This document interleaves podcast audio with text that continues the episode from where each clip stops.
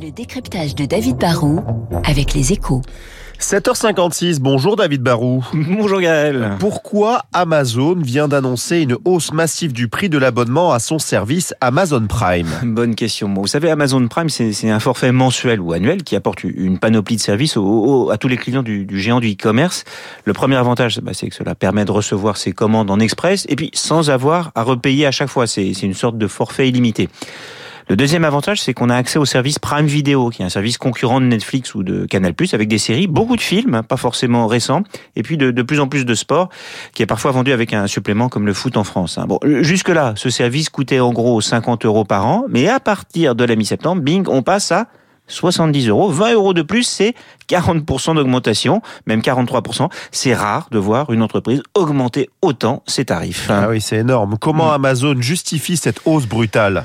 Bah, Amazon évoque l'inflation. La hausse du prix du carton leur coûte cher en emballage, la flambée du, prix de l'essence leur coûte cher en livraison, mais franchement, l'inflation a bon dos. Hein. Ce serait crédible si Amazon avait augmenté son prix d'une dizaine de pourcents. En fait, si le prix de Prime explose, c'est d'abord parce que le groupe fondé par Jeff Bezos estime qu'il a atteint une forme de maturité en France. Euh, au départ, pour séduire le plus grand nombre de personnes à Prime, pour nous rendre accro au service, bah, il fallait casser les prix dans une forme de dumping. Aujourd'hui, le service est très populaire. Euh, on parle d'une dizaine de millions de foyers abonnés et du coup, l'abonnement augmente. Mais la mauvaise nouvelle, c'est que on est encore loin du prix aux États-Unis, qui est presque deux fois plus élevé. Les frais de logistique sur le territoire américain expliquent en partie cette différence. Mais je fais quand même le pari que le prix de Prime continuera d'augmenter chez nous dans les années qui viennent. Ah ouais, mais est-ce que Amazon ne prend pas quand même un risque avec tout ça? Bah, aux États-Unis, franchement, les, les, dernières augmentations sont très bien passées. Hein. Les clients n'ont pas fui et on est maintenant à presque 150 dollars.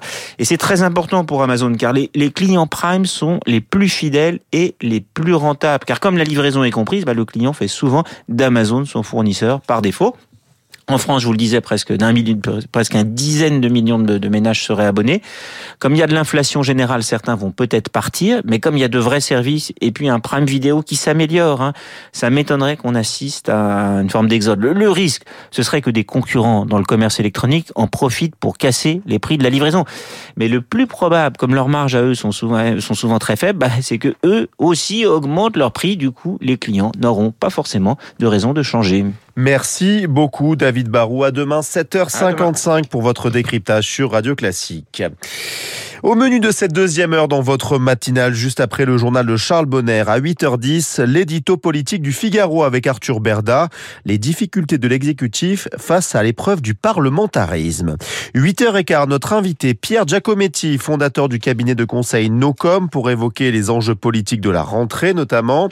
À 8h40, nos esprits libres, Régis Le Sommier et Yves Bourdillon des Échos pour balayer l'actualité internationale.